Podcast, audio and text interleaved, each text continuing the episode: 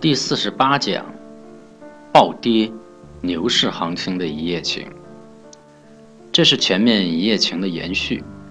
暴跌对于牛市行情来说，就如同一夜情，猛烈而刺激。但实质上，一夜情就是一夜情，之后该干什么还是干什么。所以，牛市中的快跌永远是机会。有人要问，什么是牛市？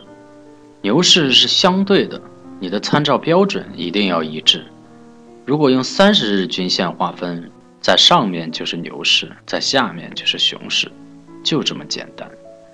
牛市调整能力的积蓄也需要宣泄，这种宣泄与牛市最大的不同就是一夜情化。一夜情总是猛烈而疯狂，否则就没必要一夜情了。牛市中的调整也一样。来就狂风暴雨，这和熊市中的大反弹是一样的。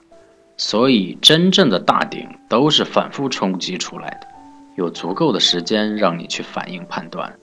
那种微型顶在大型走势中基本不会构成真正的大顶，就如同一夜情，最后天长地久的机会基本为零。所以，那些天天希望暴跌的人，就如同天天希望一夜情的人一样。最终都会给废掉，不会有好的结果。风险对于市场是绝对的，任何时候都在风险之中。其实，一个最简单的均线系统就可以控制住风险。我们需要做的是正确去对待震荡、调整。操作的精度是一个技术问题，技术高的就能把成本降更低，筹码增得更多，这是绝对正常的事情。技术高的就该有更好的收益，这是天经地义的。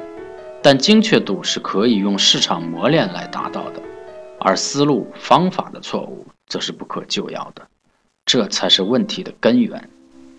站在纯技术的角度，把握一夜情的级别很重要。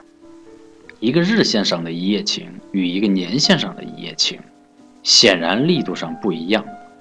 如果你把握不住日线的一夜情，证明你的技术程度达不到把握日线一夜情的程度，那么就去把握周线、月线的，那对技术精确的要求要低很多。